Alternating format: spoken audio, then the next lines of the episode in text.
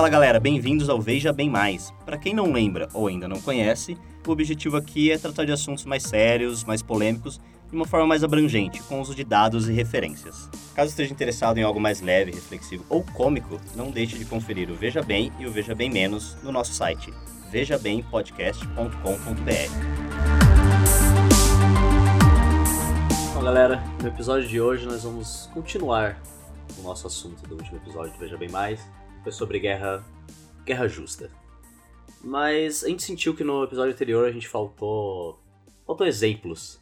Faltou a gente entrar mais em detalhes, dar alguns exemplos. A gente falou muito sobre a guerra justa, sobre vários. O Pedro deu vários tópicos lá, né? Isso é correto, Pedro? Sim. E agora nesse episódio a gente vai entrar mais em exemplos, como foi o exemplo de Dresden, ou a própria bomba atômica. E também vamos discutir ao final disso se foi justo ou não. É, a quem responsabilizar? Qual que é a responsabilidade perante o que aconteceu? Isso aí. E também complementar alguns pontos que ficaram de fora do primeiro episódio, que são parte eh, essencial da, da diretriz de guerra justa, que nesse caso em particular é o direito à neutralidade. Essa é mais uma errata que parte do, do episódio ouvintes, então por isso que eu estou falando agora no começo. Mas para quem não lembra bem, as maiores diretrizes da, da teoria da guerra justa é você tem direito de responder uma agressão, é, tem o direito de intervir somente quando depois de ter respeitado a autossuficiência do país. E o que a gente deixou de fora foi a, o direito à neutralidade, que é todo país tem o direito a não participar de um conflito armado ou não intervir é, no caso que seja fronteirístico ou esteja no meio entre dois países em conflito, como a gente pode exemplificar com a Suíça na Segunda Guerra Mundial. Também na primeira, se não me engano, a Suíça levanta bem a bandeira da neutralidade. É, que eles decidiram não participar da Segunda Guerra Mundial é, e esse direito teve que ser respeitado tanto pelo, pelo lado do, do, do eixo como pelo lado dos aliados.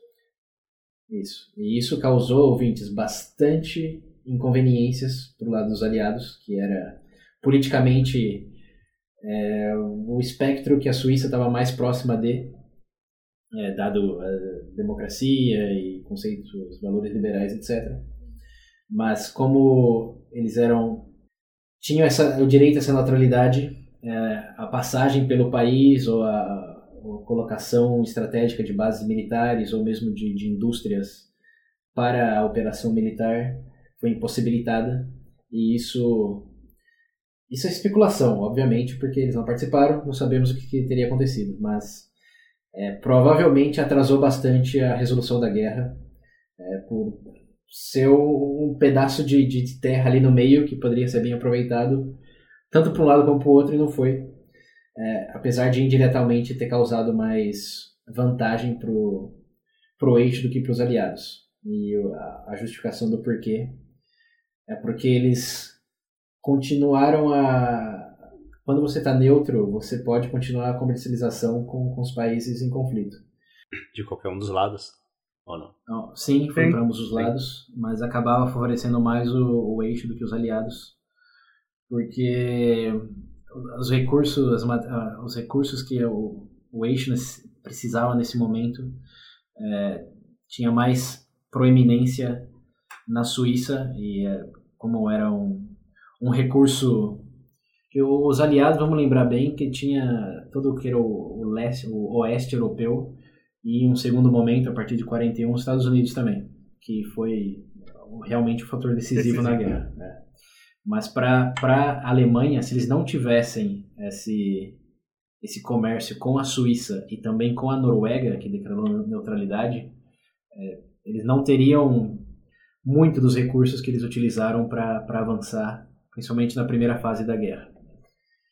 E, enfim, é, é um exemplo interessante de observar porque é um direito, lembre-se bem, que por mais que a guerra tenha sido justa, em questão dos aliados contra o eixo, dado todos os nossos critérios lá estabelecidos.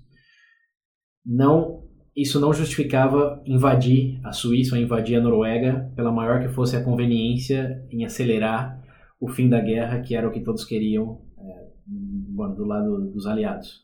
Não, por maior, por, maior, por maior que seja o mal, em resumo, é, não justifica ferir a neutralidade de um país para avançar suas próprias causas.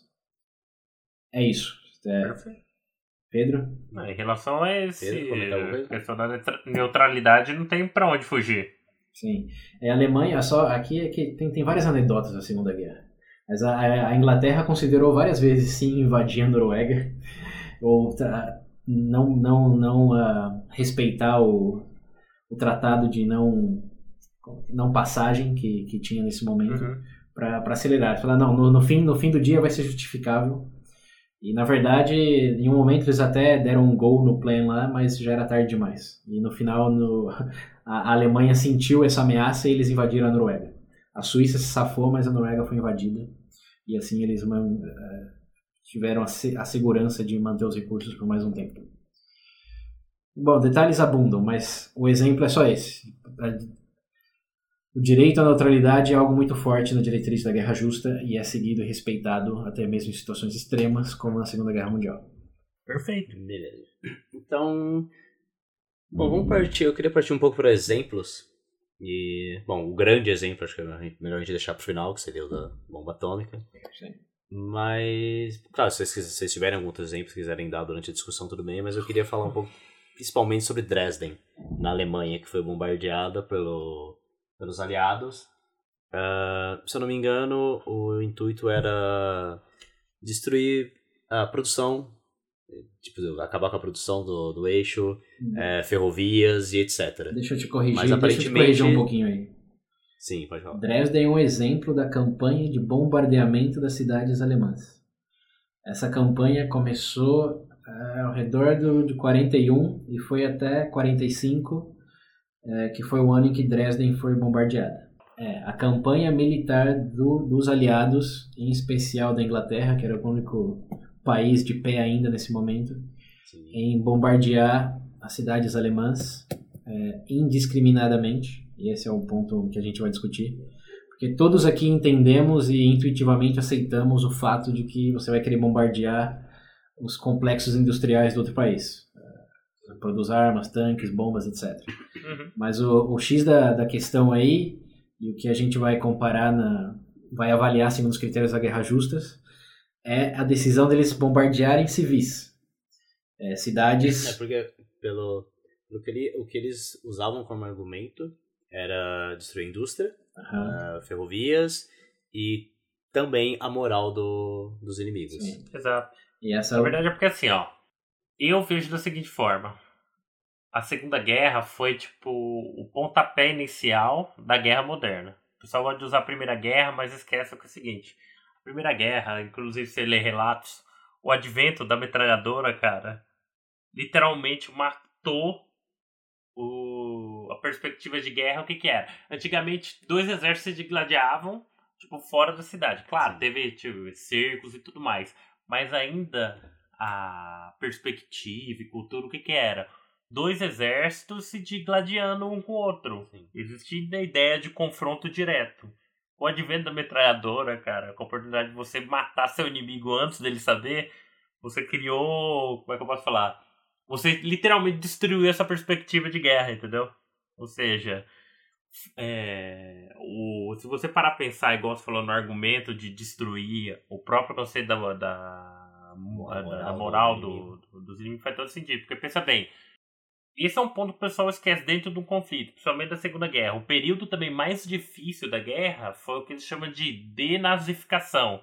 Foi o período, tipo, depois que a guerra encerrou, encerrou retirar da cabeça do, do próprio povo alemão o nazismo, entendeu? Era literalmente extirpar, não só no campo, o militar tinha sido destruído, mas no campo cultural e no campo ideológico, cara. Essas duas vertentes aí são as piores. Inclusive, essas duas são as raízes da própria Segunda Guerra, cara. Primeira Guerra terminou com a Alemanha tudo ferrada, é, o Pacto de Versalhes, né? Que não permitia a Alemanha produzir equipamento militar e tudo mais. Foi um dos combustíveis que o Hitler usava como argumento para chegar ao poder, cara. Entrando no corpo se é injustificado, sim.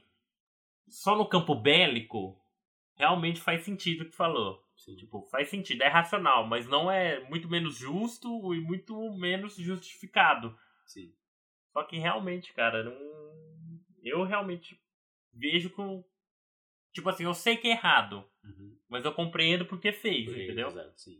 sim. Ok, vamos, vamos dar um passo para trás aí. O Pedro deu todo um resumo histórico da, das razões da guerra e a evolução do armamento. Mas a, a discussão aqui é, nesse momento da Segunda Guerra Mundial, em, ao redor de 41, ah, a Inglaterra decidiu quebrar essa diretriz da guerra justa que diz que tem que respeitar a vida dos civis. Lembra que a gente falou lá que soldado não tem direito à vida, porque ele tá, é, é uma arma do, do Estado para avançar suas causas. Porém, quem não está armado tem direito à vida. E o que, os, o que a Inglaterra decidiu naquele momento foi assassinar os civis alemães. Uhum. Eles não tinham nada a ver com isso. Podiam alguns ser nazistas, outros não. Nesse momento ah, era incerto. E talvez incomprovável, porque tirando quem estava no alto escalão, não tinha como se provar que era nazista ou não, além do, da própria opinião, quer dizer, a própria declaração da Mas, pessoa. é, mas, por exemplo, antes dos ataques, eles vendiam essa ideia de que o objetivo Sim, vamos, vamos lá. etc. Vamos, vamos, Esse é vamos sempre o voltar. né, cara? Pera aí, vocês estão, vocês estão, estão pulando muito para análise e interrompendo a, a descrição do que está acontecendo.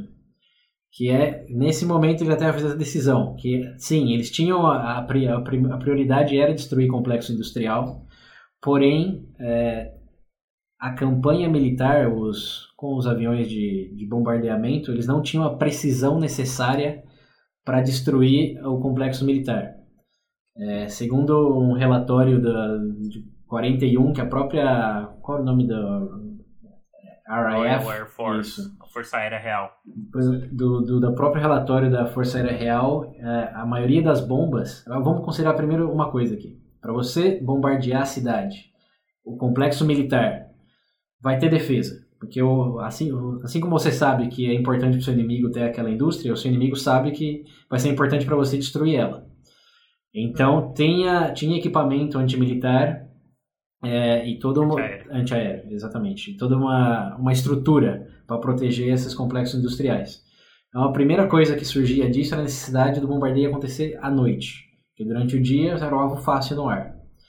Só que durante a noite, nessa na década de começo da década de 41, não tinha equipamento de radar que temos hoje, não tinha o GPS, não tinha todas essas vantagens.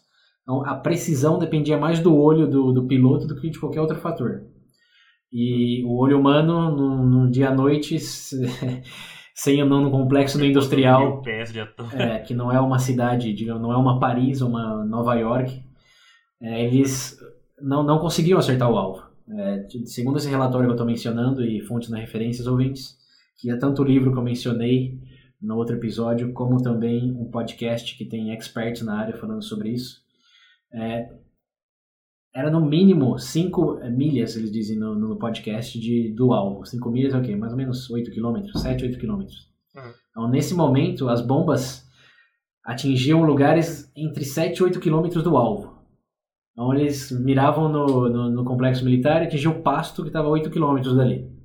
Então, não só eles estavam perdendo é, essa carga, o armamento, como, como arriscando a vida dos pilotos necessariamente, porque a- depois do momento que caía a primeira bomba, a defesa era inevitável, eles levavam tiro. E era para muitos quase uma missão suicida que não tinha resultado nenhum, porque eles não conseguiam acertar o alvo. A, a ineficiência era grandíssima. É, o, o segundo outro relatório, a, a taxa de eficiência era ao redor de 5%. Pensa nisso, de 100 bombas que você deixa cair, só 5 atingem o alvo. E nem, nem todas essas 5 vão ser realmente destrutivas. Não é que é o Luke Skywalker no, no Nova Esperança. É, não, era, era um risco muito grande para pouco benefício e eles tiveram que fazer a decisão, bom, já que temos esses aviões e essas bombas, o que, que, que a gente pode infligir na Alemanha? Porque lembre-se, a Alemanha nesse momento estava ganhando a guerra, já tinha invadido a Polônia, já tinha invadido, se não me engano, a Bélgica, Pedro, me corrija se eu estiver errado. Sim, França. Sim, já tinha invadido a França, sim, a França já tinha sido invadida. A, a, a Alemanha estava no ápice do, do, da sua campanha militar, até no, no lado leste, já estava por entrar na Rússia, quase entrando na Rússia, aí depende muito da data. Mas enfim, a, a liberação da Ucrânia. É, a Alemanha estava no, no, topo do, do jogo deles. E a Inglaterra estava sendo afligida pelo Blitz, e para quem não lembra, foi a campanha Blitzkrieg. É, foi a campanha militar alemã de bombardeio em Londres durante semanas, foi mais de 40 dias, né, Pedro? Aí eu já não lembro bem dos detalhes. Uhum. Nossa, foi um negócio absurdo. Sim. E, bom, eles falaram o que a gente faz com isso. E o Churchill decidiu, é, bom, vamos, se a gente não pode destruir com precisão os alvos militares, vamos destruir a, a civilização. É.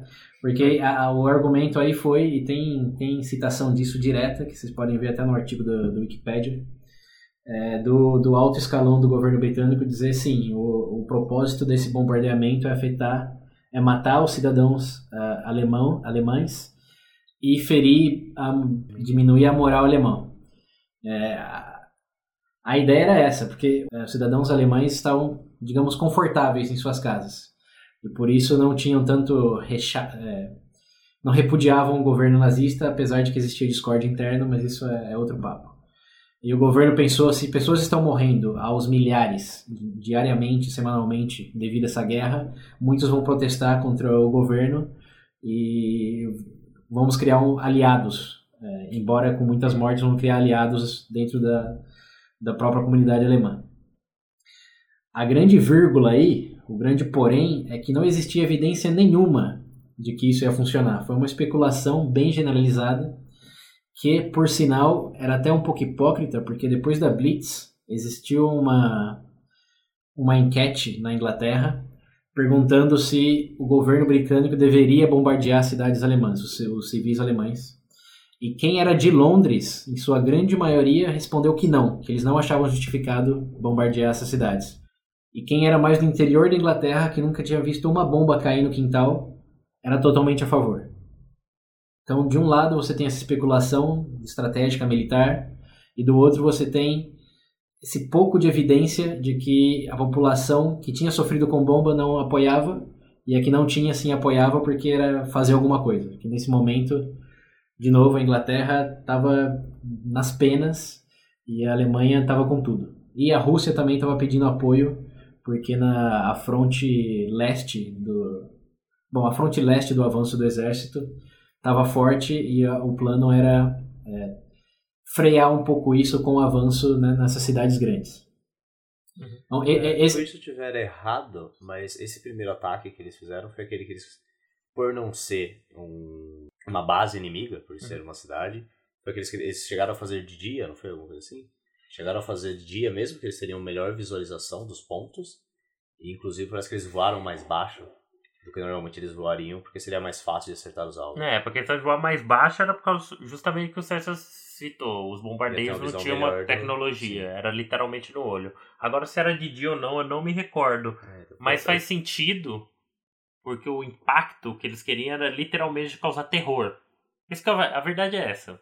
Bombardeio realizado em área civil só tem o objetivo de causar terror. Igual o César falou, criar uma é, sensação de segurança por parte da população em relação ao governo e estimular dentro do território o caos. Não tem, não tem uma justificativa moral. Você não vai liberar, sei lá, o civil alemão, o civil alemão jogando uma bomba na casa dele. Sim, de novo. Entendeu? É literalmente terror, cara. O que o, que, terror. O, que o governo, é, do, do, parte dos aliados, decidiu, em inglês nesse caso, foi assassinar civis. Os civis não estavam armados, não representavam uma ameaça direta.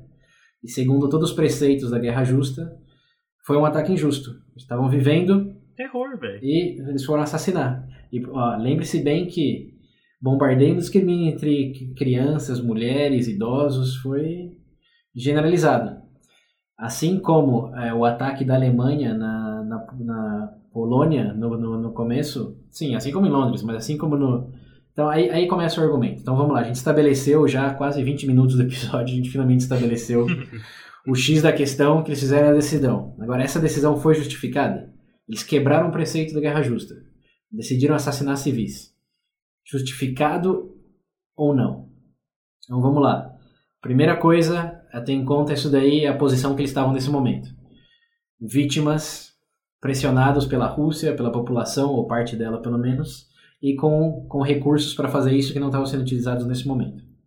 Então, esse é o argumento que eles usaram para justificar para eles mesmos que, que sim, é, tinha que fazer isso.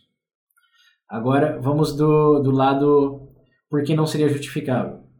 E esse é um lado que o próprio, próprios membros do governo inglês também discutiram durante as reuniões dele no, no parlamento, que era se eles consideraram a Alemanha um monstro por ter matado indiscriminadamente os poloneses e os outros países que ele invadiram, eles estavam fazendo exatamente a mesma coisa com os alemães. Não é aquele coisa, porque o, porque o inimigo quebrou essa regra, isso permite que você quebre a regra também? Para matar um monstro, você precisa se converter no monstro também? Essa, essa é um pouco da lógica contrária que surgiu internamente. Ah, isso é um argumento que vem há muito tempo. É. Eu e... pedi uma coisa, uma coisa ruim, você tem que tornar o equivalente a ela. É. E o outro, então esse é o primeiro é o primeiro contraponto. O segundo contraponto é realmente tinha o efeito que eles desejavam, tinha evidência de que tinha esse efeito, porque na Inglaterra, como deu para perceber ou intuir de alguma maneira, quem sofreu o bombardeio não era a favor do bombardeio. Na própria Inglaterra, e aqui ouvintes, recomendo vocês assistirem a película Churchill. É, qual que é a tradução? Película. Nossa, olha o espanhol forte aqui. Ouvintes, é serviço grátis esse, viu? É VB, VB Línguas. VB Idiomas. Filme se diz película em espanhol. Mas enfim, qual o nome do filme aí, Pedro? Do Churchill que concorreu ao Oscar? Como que é? A Hora Mais Escura. A Hora Mais Escura. Não, não é A Hora Mais Escura, não. Mais escura. Ah, é sim, A Hora Mais Escura. In The Darkest Hour. The Darkest Hour. Isso. Esse, é, em inglês eu sei que esse nome, é, é, porque tem aquele filme lá do Osama Bin Laden lá. Não, esse é Meia-Noite, não é? A Hora Mais Escura. Não, e peraí. Não. É A Hora Mais Escura esse. Bom, é o filme do Churchill, ouvintes. Que em inglês é The Darkest Hour, link nas referências. É, aí o, a, linha, a linha de raciocínio é só que a moral, a moral dos ingleses não foi para nada afetada com, com a Blitz, com o bombardeio em Londres.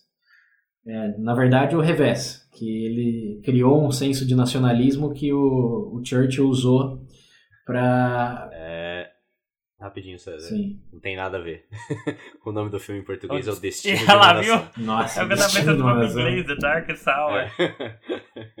Bom. É o Destino de uma Nação. A Hora Mais Escura é o do Osama Bin Laden. Osama, Esse serviço de tradução nosso aqui no podcast tá melhor. Ó, película, filme, ouvintes.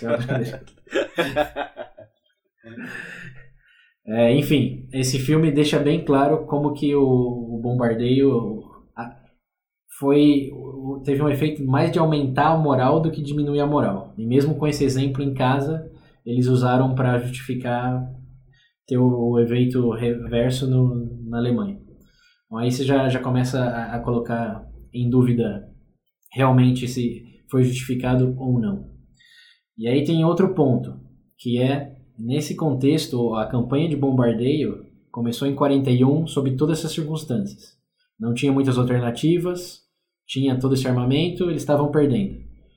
Porém, como você mencionou a cidade aí, Dresden, foi um dos piores bombardeios e ocorreu em 1945, quando a Alemanha já tinha praticamente perdido.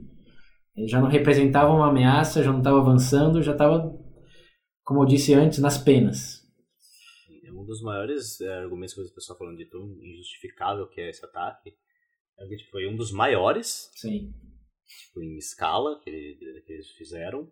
E, tipo, não, não havia evidências nenhuma de que realmente, tipo, tinha algo ali. A grande maioria, tanto que eu tenho, inclusive, um negócio sobre mais de 72 escolas, 22 hospitais, 19 igrejas, não sei mais quantos hospitais foram destruídos. Sim. Tipo, a grande maioria da civilização. E, inclusive, a, as bombas que eles usaram é, era, se não me engano, 70%, 75% foi o que eu vi eram inflamáveis.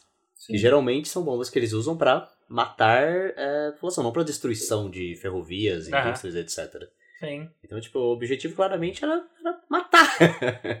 e não exatamente destruir a estrutura do, país, do, da Alemanha, que, inclusive, como o César falou, já estava no final da guerra. Tava perdendo já. De novo, o objetivo final disso, o argumento era esse. O objetivo final não era estritamente destruir a Alemanha só no só não não só no campo bélico. Isso daí já tinha, já tinha Sim. acabado. Então, você falou, 45 estava no final. Era destruir a Alemanha no seu âmbito mais íntimo, cultura, inclusive cultural, por assim dizer. Para acabar, arrancar a força da cabeça do povo alemão, a própria ideia que eles tinham, que foram influenciados através do Partido Nazista. Não tem outra. Tipo, essa é a única coisa que eu consegui enxergar por, por trás dos ataques que aconteceram. Campo bélico, ele tinha acabado. Sim. Entendeu? Hum, tem outro. Sim, mas o meu, o meu ponto em descrever essa linha do tempo aí é só que o critério para avaliar o quão justificado ou não foi muda com o decorrer do tempo. Agora, já, já opinando, entrando aqui na nossa, nossa análise, eu, Pedro. Eu compreendo essa decisão em 1941. Uhum. Eu ainda acho que foi injustificável porque quebrou uma diretriz da guerra justa, não tinha evidência para o que eles planejavam fazer, na verdade tinha evidência do contrário, na própria casa deles. Eles fizeram mesmo assim. Já, já era injustificável, mas eu entendo que a pressão era tamanha e tudo estava ali já e já estavam perdendo, enfim. É uma medida, talvez um ato de desespero mais do que estratégico. Depois que os Estados Unidos entrou na guerra, a França foi recuperada e a Alemanha já, já tinha, tinha virado a mesa para o lado da Alemanha, eu acho que foi pura crueldade, puro é, carnificina desnecessária. Eu, é, eu, eu acho que aí realmente em, em 45, em 44 você já começa, já, já perde a necessidade de um, de um ataque tão, tão feroz. Mas no caso de Dresden em particular, é, foi um do, do, dos episódios mais horrendos da Segunda Guerra que realmente não precisava ter acontecido. Não, assim, tudo indica, de novo, ouvintes, é tudo especulação histórica, porque ninguém sabe o que teria acontecido se não. Mas tudo indica que nada teria mudado no fim da guerra se Dresden não tivesse sido bombardeado do jeito que foi. Ó, o que, o que eu entendo, igual eu já falei antes, que não o objetivo já tinha saído do campo estritamente bélico. Mas... Vamos resgatar o histórico da Primeira Guerra. Pensa bem, final da Primeira Guerra, toda a Europa ferrada, todo mundo tá ferrado. A Alemanha perdeu, o Pacto de Versalhes. Sabe, a Alemanha toda ferrada. Toda ferrada no final da Primeira Guerra conseguiu atingir um poderio militar, dominar boa parte da Europa, sei lá, em menos de 50 anos. Então, pra gente analisando hoje, a gente vê no escopo Segunda Guerra. Mas pra quem que tava vivo naquela época, cara, inclusive a maior, a maior parte das figuras de grande escalão foram pessoas que passaram pelo primeiro conflito, cara. O próprio Churchill, uhum. na biografia dele, inclusive da maior cagada que ele já fez, foi Galípoli. você vê o que, que acontece. Eu consigo ter uma perspectiva melhor do seguinte: eles, vi, eles enxergaram que talvez o. Isso é uma opinião minha, tá? Eu entendo que eles enxergaram que o problema do tudo que surgiu não ficou no âmbito estritamente militar, cara.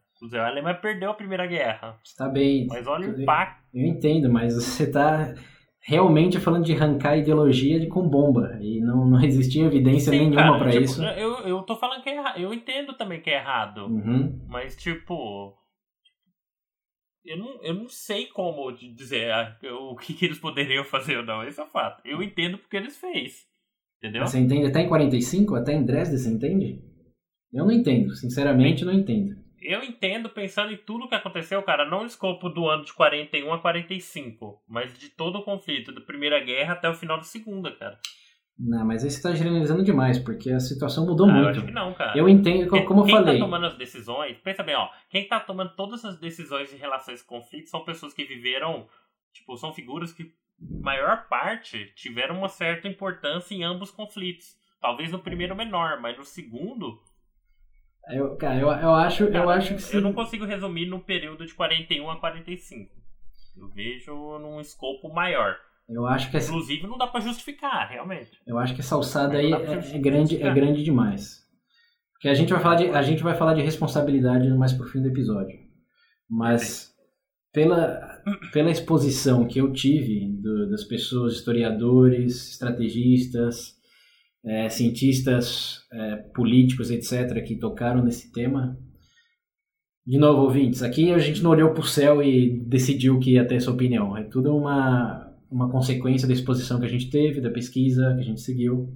E no meu caso, eu vi suficiente evidência para concluir que é compreensível como ato de desespero essa decisão no, no 41, mas em 45 foi meramente vamos fazer porque vamos fazer. Não, não teve nenhum, nenhum outro tipo de, de justificativa além do, da agressividade por, por si mesma. E esse é até um, não, não só nesse material que eu li, mas é também na, na cultura, é, no material multimídia, você encontra bastante exemplos da carnificina desnecessária que foi Dresden no livro Matadouro 5, ou Slaughterhouse 5, que é um dos mais marcantes da década, da década do século 20, que o autor descreve a vida de um soldado que presenciou essa, esse, bombar, esse bombardeio. E para quem já viu ou escutou sobre, sobre essa obra, é realmente desesperante a situação que os soldados e a, a população foi submetida quando é, o impacto por tudo que tinha naquele momento, indicou depois também na análise retroativa, hum, foi nulo. É, é simplesmente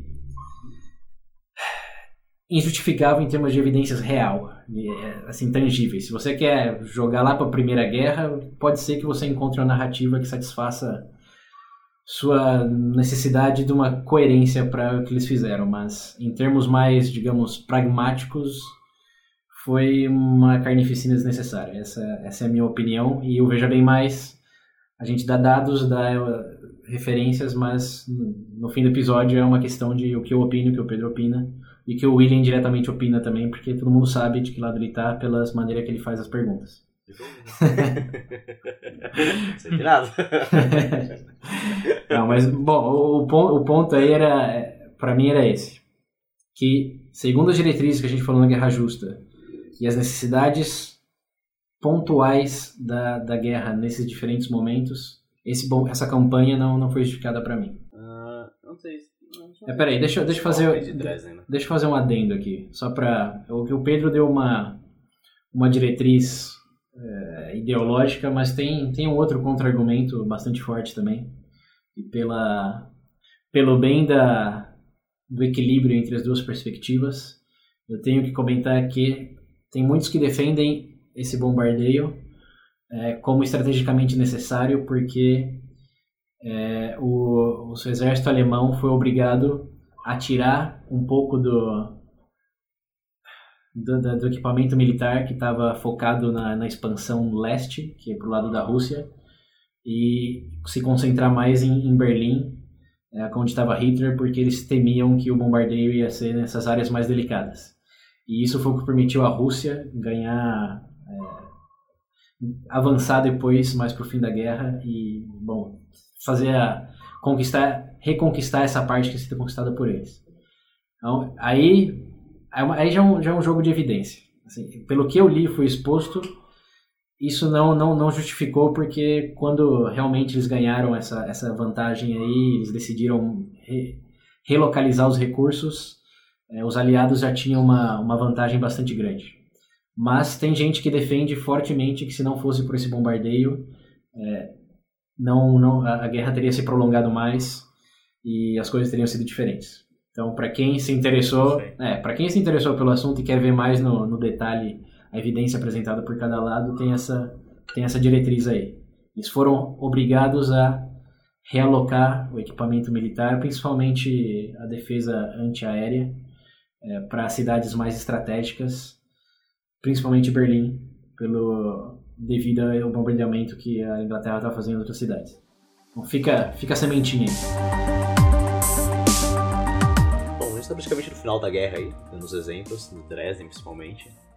E todos esses ataques começaram lá em 41, né? Você falou do primeiro. Sim. Eu acho que no final tudo isso culminou na bomba atômica de Hiroshima e Nagasaki. Hum. E aí, o que vocês têm a dizer a respeito disso? Foi uma resposta Cara, isso tem discussão até hoje. Eu acho. Ah, é que é você quer. O problema dessa situação é você cai em narrativa. Entendeu? Eu, eu vi o argumento por parte do, do, eu vi o argumento por parte dos aliados que, que era que serviu como uma forma de encerrar a guerra porque o Japão devido à sua diretriz lá militar Bushido e tudo mais, era literalmente lutar até o último homem. Sim. Se tivesse um homem contra um milhão, ele lutar. Então, se os americanos mandassem tropa até Japão, ia ser um banho de sangue, blá blá blá. Só que a gente cai naquela situação. Seria ainda um conflito armado entre soldados. Sim. Correto? Então, ou seja, ainda seria justificado, entendeu? A partir do momento que você usa uma bomba atômica para dizimar tudo e todos, portanto, homens e mulheres, homens, senhoras. independente de ser civil ou É. soldado. Então, realmente, cara, não, não tem como. Eu não consigo ver, justificar o uso disso, entendeu? Peraí, deixa eu só, deixa eu só clarificar uma coisa aqui. Você justifica a Dresden, mas não a bomba atômica? Eu não justifiquei Dresden, eu só disse que existe um escopo para ser analisado. Eu não falei em nenhum momento que foi certo. Tá, então, Aí então foi, foi, confu- foi confusão minha, por isso que eu tô pedindo clarificação. Sim. Então, pra você- eu, Então, pelo peraí. que eu entendi do que o Pedro falou em respeito a Dresden, Eu é disse que tipo ele assim. entende o porquê deles acharem que é justificado, por causa do histórico, da Primeira Guerra, É. etc. Aham. Mas ele também não concorda. Existe Ah, todo ok, um escopo histórico, que inclusive eu mencionei que as pessoas Sim, sim, tomavam sim. decisões. Essa parte eu entendi, só não ficou a- claro sua, sua palavra final, se foi justificado ou não. Então, Ah. pra você não foi Eu acho que justificado. Também. É? Eu, eu, eu tô falando pra matar civil aqui agora, caralho. Não, não, mas, da- mas dado. Essa, não- essa não é o nosso ponto, mas dado que cumpriu um objetivo final, digamos que foi ganhar a guerra. é, porque assim, a, a- a guerra justa são diretrizes que idealmente fazem com que o confronto seja, como o nome próprio já diz, mais justo. Só que é justo a guerra se prolongar e milhares de outras vidas serem perdidas? É, qual, como toda regra já criada, até que ponto as regras mais ajudam do que atrapalham. E é isso que a gente está discutindo aqui. Que nesse caso elas foram ignoradas por serem vistas como mais no meio do caminho do que como aliado para chegar no objetivo final. E Dresden, como a gente bem estabeleceu, não, não, não se justificou porque não ajudou muito com o objetivo final. Agora, seu, seu argumento para a bomba atômica aí é que foi, foi fora, fora o- a decisão de matar é, civis, ou assassinar civis, vamos ser mais, mais realistas aqui.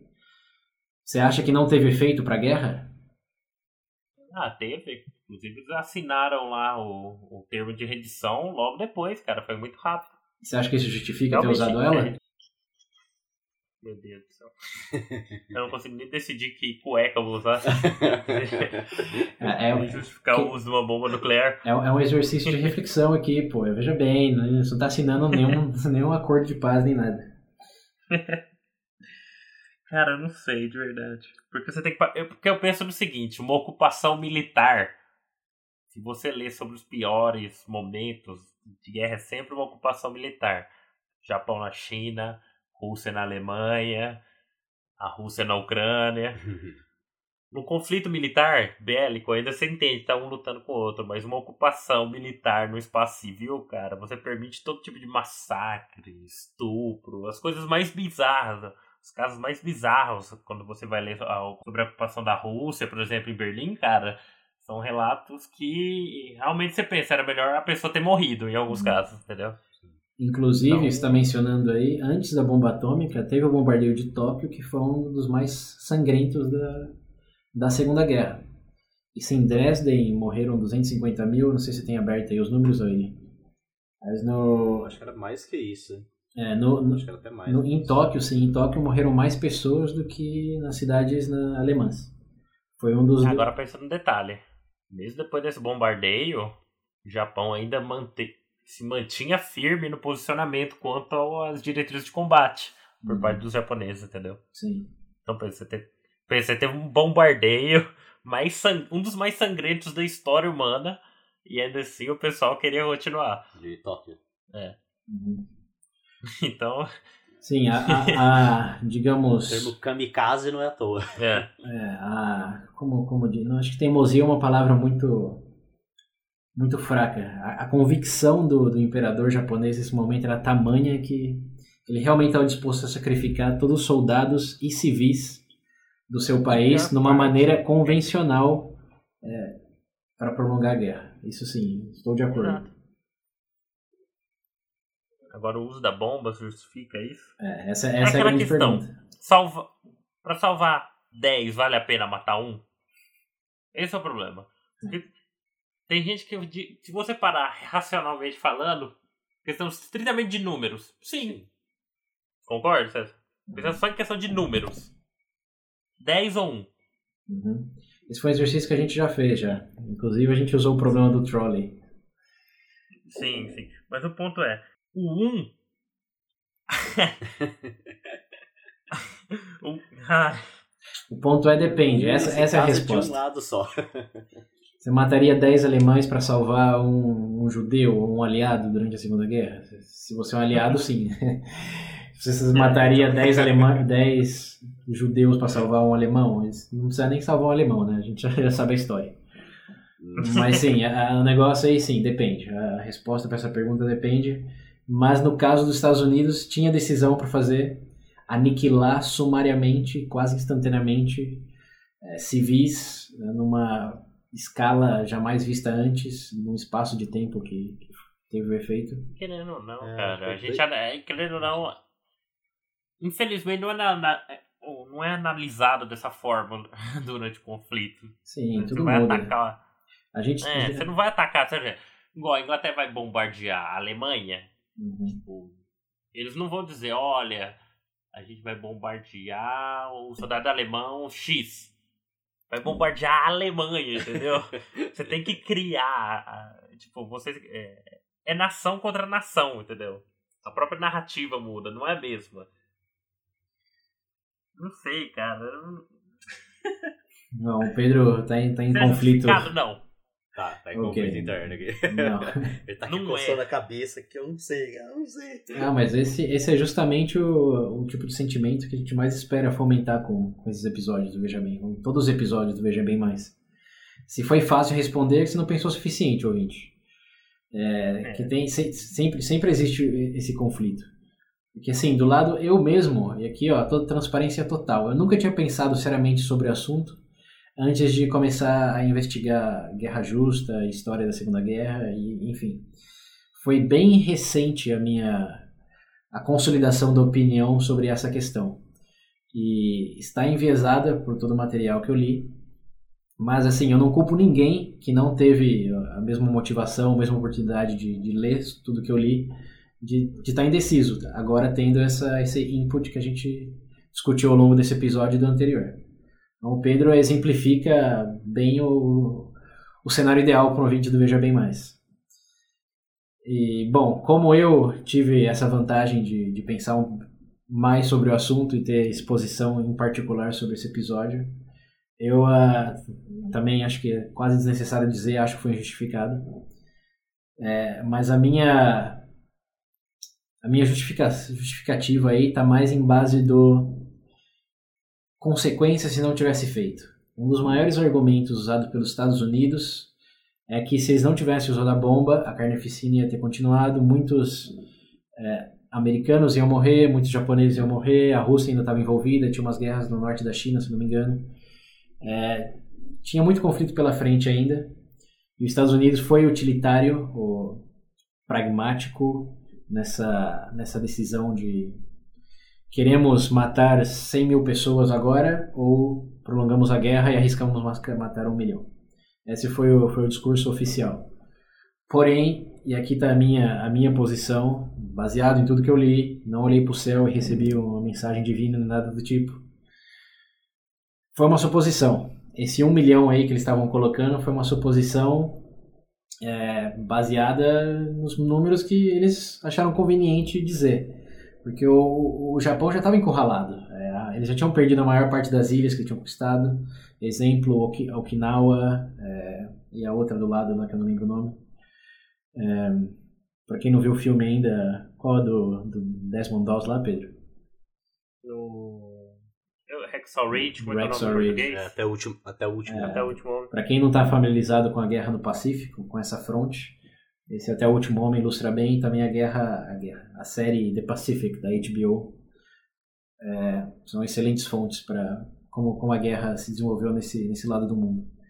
E bom, nesse momento o Japão estava sozinho, já tinha perdido a maior parte dos avanços que tinham conquistado e não tinha muito mais além da própria convicção é, e, digamos, teimosia de que ia continuar lutando último, até, o último, até o último homem.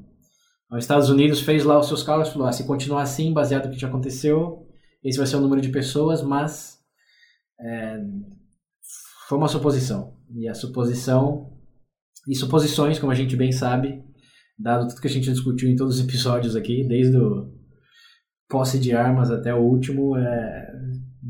na prática a teoria é outra. Então pode ser que se tivesse não tivesse usado bombas atômicas teria tido um milhão de mortos, a guerra teria sido prolongada por cinco anos, assim como pode ser que em algum momento, principalmente uma teórica invasão full do Japão, o Japão ia ter se rendido, porque a teoria diz nesse momento que o Japão está disposto a sacrificar até o último homem para continuar a guerra. Porém, quando a, segunda bomba atômica caiu, eles se renderam. Então, você vê que o discurso mudou aí, certo? Porque não, eles não tiveram que dizimar o Japão pro, pro imperador se render. Caiu a segunda bomba atômica, ele se rendeu. Ele não quis sacrificar mais pessoas, principalmente civis. Então, é, é concebível que numa invasão total, o imperador teria chegado a essa mesma conclusão é, com menos mortes. Mas, assim, a gente não sabe. O que a gente sabe é que os Estados Unidos ele escolheu matar sumariamente, instantaneamente, é, milhares de pessoas, não lembro bem os números, ao redor de 100 mil, 50 em Hiroshima, 80 mil em Hiroshima e depois 40, 30 em Nagasaki, não lembro bem. Mas enfim, você tinha a opção, potencialmente sacrificar um milhão de vidas, que podem ser combatentes, podem não ser, ninguém sabe, ou colocamos 150 mil civis, acho que foi um pouco menos, mas enfim. E a decisão foi essa. Então, eles trocaram a possibilidade pela certeza e fizeram isso de uma das formas mais cruéis possível, possíveis, que foi com, o uso da bomba atômica. Que para quem nunca assistiu o Terminador do Futuro 2, é realmente melhor morrer do que ser vítima de uma bomba atômica. Principalmente dependendo do raio que você está dela. Que do, se você está no raio de até acho que 2 km, a morte é instantânea, sem sofrimento, mas um pouco mais disso. É, queimaduras de terceiro grau, é ceguez, é, Morte é lenta. Cegueira. Cegueira, é. Tem um, tem um artigo nas referências que eu deixo também para os ouvintes de um repórter que foi é, um pouco depois da, da explosão das bombas fazer bom fazer a, a reportagem sobre como tinha sido a, a, o evento. E é um dos artigos mais aterrorizantes que eu já li. Se essa é uma palavra adequada em português que realmente faz faz você arranhar os, arranhar os dentes de tão, de tão gráfico e, e cruel que é a, a descrição do, de que aconteceu com essas pessoas que arrancavam a roupa no meio da rua pelo, pelo calor, porque a radiação é aquele calor de dentro para fora, não é? As moléculas fervem dentro do seu corpo. E elas se despiam no meio da rua e pulavam, pulavam em lago, e quando não tinha lago, é, pulavam até em, em, dejetos. Assim, é horrível. Não, não, não, vou tentar descrever o que li nesse artigo, porque a fonte está aí para isso, as referências. Mas é uma das formas mais cruéis de você realmente matar alguém, é, estando no, no raio X da, da bomba atômica, sem falar da radiação, que era é um problema que até hoje existe, que como vocês sabem, a radiação ainda é, é um ponto muito forte na, na, nessas duas localizações, e causou câncer e incontáveis mortes como consequência indireta. Então eles trocaram essa possibilidade, que podia muito bem não ser verdade, de que um milhão ia morrer, por a certeza instantânea dessas mortes e consequências em décadas causadas pela radiação e outras consequências da detonação dessas armas. Inclusive a possibilidade de usar essas armas. Que uma vez que a Alemanha jogou bomba na Polônia e falou vamos matar todo mundo, não importa, os Estados Unidos falou vamos usar bomba atômica. Então eles meio que abriram o cerco do, do, do, do curral aí, se é uma analogia adequada. É, Bom, eles cruzaram a linha, basicamente. Esses, esses, fatos históricos justificáveis não é porque o que acontece. O que a gente tem de informação hoje é o que não tinha na época. É. Tipo assim, não era de conhecimento popular, correto? Sim, é visão Inclusive, 2020. Tem um ponto interessante em relação às bombas, tipo, pra gente colocar na discussão. Pra você ver que realmente que não fica estritamente nesse campo infelizmente, o campo político tem uma força muito forte. Porque o que acontece? A Guerra Fria, tipo, todo mundo gosta de dizer que começou logo depois. Não, a partir do momento que você tem o Roosevelt, o Stalin e o Churchill naquela foto icônica, tem, você já, literalmente naquele momento, já que começaram a repartir tudo lá, fazer toda a beleza que fizer, aquele momento já foi o pontapé inicial. Inclusive tem argumentos que dizem que os Estados Unidos usar a bomba era uma forma de como é que eu posso dizer? Demonstrar um poderio militar maior, entendeu? Tipo assim. Sim. Terminou a guerra. Mas tipo assim. Mas saiba que eu tenho isso aqui, então. Entendeu? Expert. Infelizmente não dá pra analisar estritamente pelo esse campo da guerra justa. Eu gostaria que seguisse essas diretrizes, porque realmente seria melhor. Sim. Mas infelizmente não é assim. Mas como o escopo. Mudando só, só complementando, como o escopo desse episódio é a teoria da guerra justa, as diretrizes, vamos falar só delas. Ouvintes, nesse... Sim, mas eu digo, tipo assim, a partir do momento que você vai adicionando esses argum... é, é, é, informações, uhum. entendeu? Ó, vão... Conceito de guerra justa, atendeu X, Y, Z. Mas a partir, a partir do momento que você vai alimentando mais informações dentro disso, o que estava bem claro e definido pode acabar ficando um pouco mais nublado, por assim dizer entendeu? Sim, sim. Não, não, não, não, não nego esse argumento, nem o desmereço. Mas para finalidade dessa episódio, parte 1 e parte, parte 2, temos que pensar nas diretrizes da guerra justa e matar civis dessa maneira tão cruel, quando tudo que você tira uma suposição eh, não, não era um argumento válido. Para demonstrar poder e enfim, mandar a mensagem política que os Estados Unidos queria mandar, a gente teria que gravar outro episódio do VB Política, parte 3. Uhum. Mas nesse, para esses dois aqui, eu diria que essa análise nossa é, é válida, dentro dessas limitações. É, sei lá, Roma sal... destruir Cartago lá e salgar a terra inteira. Vai justificar também, não. É, Nenhum vai ser, cara, essa é a verdade. É, tipo assim, você pode, igual, a gente pode, igual a gente definiu no episódio passado, que dentro da diretriz da guerra justa, a ação por parte dos aliados contra o nazismo se enquadra no cenário macro. Mas ainda assim, esse macro, se a gente pegar e for começar a ver mesmo, cara, a gente vai encontrar esses casos aí. Então, em resumo, algum que a gente. Guerra justa, real? Sim. É o bandido pular da minha casa. e eu tenho que fazer alguma coisa. É o, único... Por exemplo, acho que o César falou no episódio anterior que falou, tipo, a Segunda Guerra Mundial, tipo, o que se deu uhum. na Segunda Guerra, uh, torna ela uma guerra justa. Porém, alguns conflitos e momentos desse período, tipo, são completamente fora do, do, das diretrizes da guerra justa. Sim, e é por, por exemplo. E é por isso. Tem um exemplo de origem. Sim, é por isso que a gente está gravando essa segunda parte. Porque é muito fácil, na teoria, exemplificar de forma macro como as diretrizes foram seguidas. Mas nesses exemplos, vemos os conflitos é, não só morais por parte de quem fez a decisão, mas também de incentivos. Porque terminar a guerra era uma prioridade de todos. E como você equilibra isso com os métodos disponíveis naquele momento e as ações que podiam ser tomadas. É, esse é o, é o Veja Bem Mais de, do episódio. De novo, a minha frase favorita. Todo mundo tem um plano. Até tomar um soco na boca. É, ou, até, ou até a bomba atômica cair na, na sociedade. É, né? Todo tem um plano. Ou até a bomba cair. É, mas enfim, o ponto, só para concluir para os ouvintes, era da, plantar essa semente. Quem nunca pensou na, na, no uso da, da bomba nuclear é, como algo questionável, esperamos que agora, independente do, do da posição que você tenha, está é, considerando mais variáveis. É, esse é, é o que a gente queria com, com, com esse segmento em particular. Antes da gente encerrar uhum. o episódio, a gente já definiu, por exemplo, que foi errado, Dresden, bomba atômica, quer dizer, pelo menos, né? Não, não estava dentro das diretrizes da Guerra Justa. Mas, após o término da guerra, qual responsabilidades uh, os países que agiram dessa forma tomaram?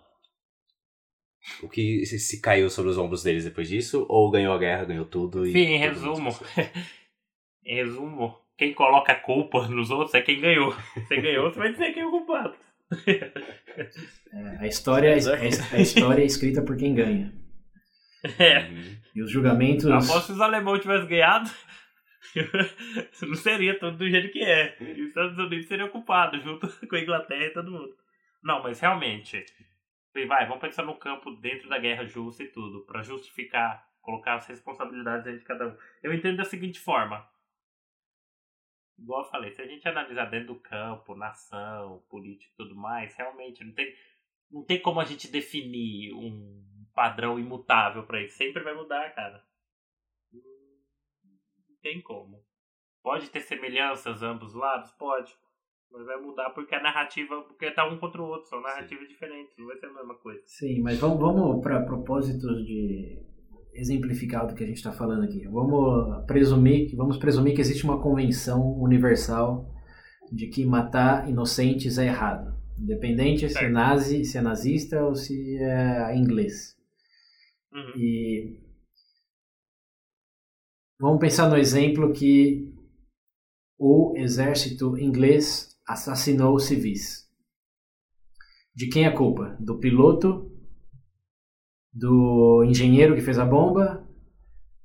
Do general que coordenou o ataque? Ou do, do político em última instância, que nesse caso o Churchill? De todo mundo, cara. Sim, mas se, se, se alguém tem que ser julgado.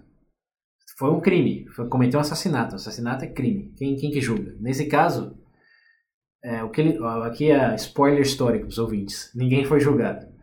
Porém, porém o, uh, eles uh, assinaram um acordo, uma convenção de, de não bombardeio a, a civis e não alvos militares, um pouco depois da, da Segunda Guerra, se não me engano foi em 48, link nas referências, no qual todas as nações europeias assinaram esse acordo a maioria das nações do resto do mundo também, exceto um país. Chutem qual? Estados Unidos? Exatamente. O tio Sam não assinou o contrato em que está proibido bombardear indiscriminadamente. E bom, a justiça disso é tópico para outro episódio, mas o, o meu exemplo aqui é: vamos presumir que alguém tem que ser julgado na Corte Internacional por ter assassinado civis alemães. Quem, quem, quem tem que estar tá na, na bancada do. Qual o nome? É Hell, né? E aí, o que, que você opina, Pedro? Puta merda. o Pedro hoje tem pensando. Que com isso. Ideal seria todo mundo, né? Mas. o ideal tem que ser todo mundo. Não tem como ser todo mundo, tem que ser. Então imagino quem exercia o maior poder. Quer dizer, quem tinha o maior poder de influência. Já que não tem como ser o cenário perfeito, tem que ir atrás de. Eu imagino sim. É, eu imagino que seja dessa forma. Geral, um guarda numa prisão, sei lá, de Auschwitz. Aí ele tem uma culpa equivalente, sei lá, o. o como é que é o nome lá do cara do campo de concentração? Adolf Eichmann. Tem o Aikman, mas tem ainda ainda que era o comandante da SS. Ah, sim, sei de quem você está falando. Enfim, é o outro lá, não lembro o nome dele. Uhum. Os dois têm culpa? Sim. Estão estritamente errados? Sim, horrível. Mas uma escala, o guarda ainda é menor que, que o diretor da SS, entendeu? entendeu? Então, sei lá, chegar no momento onde você vai precisar, já que é impossível a gente conseguir seguir esse cenário perfeito, imagino eu que quem que tá lá no banco de réu tem que ser o diretor da SS, por exemplo. Ele exercia o poder maior, inclusive ele construiu os campos de concentração, tudo veio dele, todas as diretrizes e tudo mais, entendeu? Tudo foi arquitetado por ele, entendeu? Veio dali o negócio. A pessoa. Acredito que a culpa no cartório dele é maior. A pessoa responsável pela logística da solução final é o Adolf Eichmann. Não que... necessariamente. É, não, não só logística, mas eu digo, tipo assim, é um escala da decisão do poder, cara. Sim. Poder que você. Eu penso assim, você exerce o poder dentro do governo nazista. De literalmente dizer quem vai viver e morrer, cara. Você estrutura toda aquela coisa. Eu vejo uma escala não logística, mas escala de poder. Assim dizer. Entendeu? Então, no seu, na sua opinião, tinha que ser proporcional ao, ao poder que tinha no comando. Sim, sim e não, né? Porque um guarda de um campo de concentração, ao meu ver, dependendo do cara. Dependendo do cara, não, merecia, sim. sim na minha opinião. Se não perpétuo, executado. É, é interessante que você mudou o foco, que a gente estava falando do, das cidades alemãs, e você foi para o Holocausto, que é bem mais fácil, né? Principalmente da perspectiva é. vitoriosa. Mas, é, o, o interessante de pensar nisso é que todos tendemos a atribuir responsabilidade a quem tem mais poder. Porém, todos os generais e mesmo os guardas é, também fizeram uma decisão de continuar, de continuar naquilo. Sim. E essa decisão hoje não é tomada como talvez com qual é a responsabilidade com, a, com o peso que as diretrizes da Guerra Justa diz que teriam que ter. Porque eu vou dar um exemplo mais interessante desse da, da Segunda Guerra aí, só para contextualizar os ouvintes. Você estava falando do, do Himmler, o arquiteto do, Isso. do, do Holocausto, e também o, esse que eu falei, Adolf Eichmann, que era o arquiteto da logística. Eles foram. Bom, o Himmler, ela. Me lembra, ele foi, ele morreu, né? Ele, foi, ele se suicidou com Hitler, se eu não me engano. Sim, ah, tô vendo aqui, sim, se suicidou com a cápsula de. Cianeto. Cianeto. Mas o, Cianito, né? mas o Eichmann, o Eichmann ele fugiu para a Argentina, grande, grande país de nazistas escondidos. e, a Mossad achou ele em 63, ele foi julgado em Israel é, por um, uma bancada judia, obviamente. E ele foi determinado, foi julgado responsável e foi executado. O julgamento dele é interessante porque ele diz que apesar de ele ter o poder, ele era só mais um no jogo e ele cumpria ordens assim como soldados, assim como qualquer um abaixo dele e mesmo acima dele, no caso do, do Himmler. É, e aí você já passa por uma questão de seguir, se, se ele não tivesse cumprido, cumprido ordens, foi um dos grandes pontos dele. Ele teria sido morto, a família dele tinha sido morta. É, como ele poderia dizer não a seguir ordens quando o estado, o status dessa, da, político nesse contexto era ou você segue ordem ou você morre.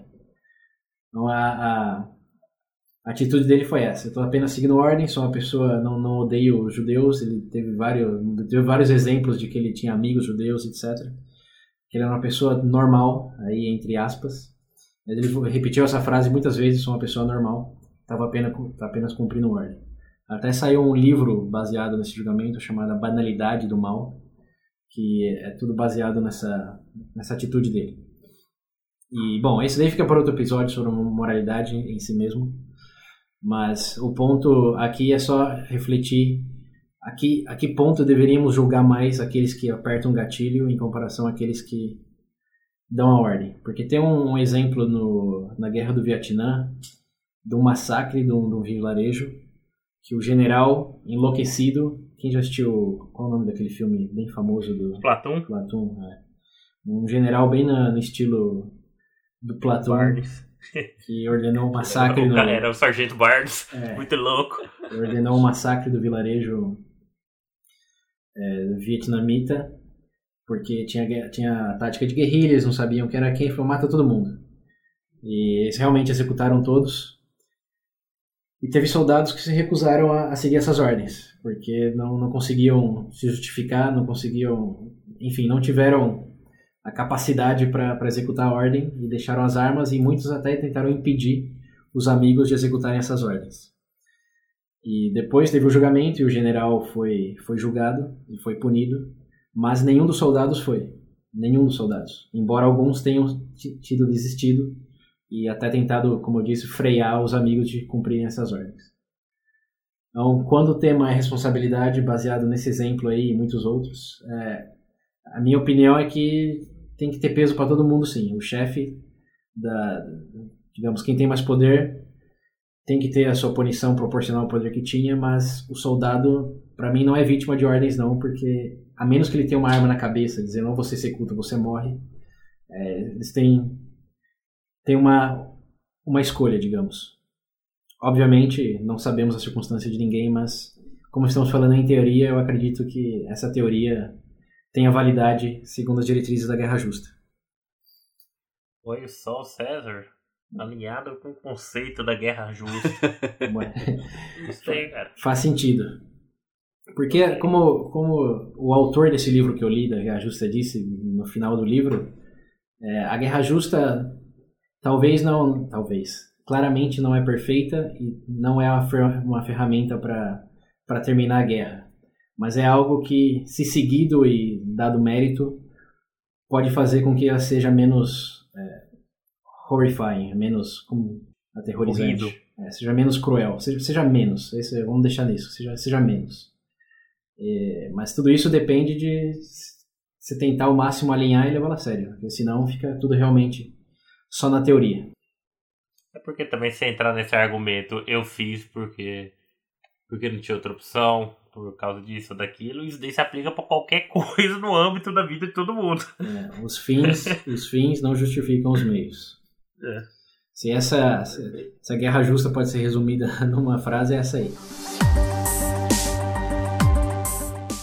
Bom, galera, eu acho que agora sim deu pra gente.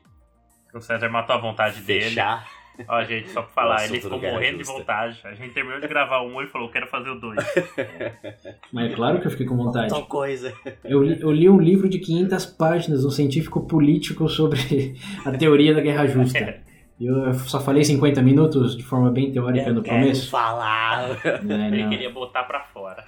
Ouvintes, é, não, é não. Eu investi em compartilhar conhecimento com vocês e só estou cumprindo essa, essa minha diretriz de gravação justa. Inclusive, eu acho que eu gostei mais desse do que do primeiro. É, foi, foi mais tangível. Em umas coisas, eu pensei, eu falei, pô, ah, mano. Bem-vindo à realidade, é... onde tudo é cinza e dá merda. Mas enfim. a gente termina o episódio por aqui.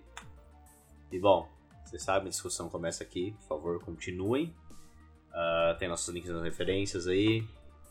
Tem os livros que o César leu. Tem os artigos. Tem, tem os artigos, tem tudo aí. Isso, e Continuem, tem, tem, a pesquisa demográfica ah, também é, disponível nas referências. Quem ainda não participou, por favor, faça. Ó, 10 gente. segundos, três perguntas, nada mais. Deixa eu só resumir para ele, César. Gente, é muito, ó, de novo, é muito importante a participação na pesquisa, porque a gente precisa compilar informações aqui pra gente buscar parcerias, ver o que. Inclusive, a gente tendo parceiros, vai ser bom para vocês. É para todo mundo. Já pensou? Melhora a qualidade. Veja bem alguma livraria, alguma coisa que tá ouvindo, a gente pode fazer alguma coisa, trazer aqui, disponibilizar para vocês. Isso. E para aqueles ouvintes que escolherem contribuir no Padrinho, também disponibilizaremos material extra, com episódios é, nunca lançados, com cortes, com episódios feitos exclusivamente para quem for um contribuidor. Então, além de preencher essa pesquisa, é, considerem se tornar um padrinho, assim como o Mauro e o Andrew. Mauro Andrew, valeu. Grande Mauro, grande Andrew. É isso aí, galera. Só aqui, para quem não participou da pesquisa ainda, eu falei no Veja Bem, é, como o público aqui é um pouco maior, é, temos ouvintes entre 16 e 36 anos em praticamente todos os estados do Brasil. E queremos saber onde você está, com a sua faixa etária, sexo, para aumentar o, a nossa, para melhorar a nossa mira, a nossa mira, assim como lá no, na campanha de guerra. Uma da, das justificativas para não fazer algo preciso é que não tinha pontaria. Nós também queremos direcionar mais o nosso conteúdo e vocês respondendo a pesquisa nos ajudam com isso. Não nos façam tirar bomba para todo lado. Nos digam quem são e faremos nossa parte. A gente quer atirar de rifle de longo alcance. Ninguém quer atirar de metralhadora, não. É. E, bom, vocês já sabem, né? Facebook, Twitter, YouTube, todas as nossas redes sociais aí. E, óbvio, não esqueça também do WhatsApp. O número é... 19 98 908 1238. Repetindo. 19 98 908 1238. E bom, por hoje é só, galera. Valeu. Até a próxima. Falou, galera.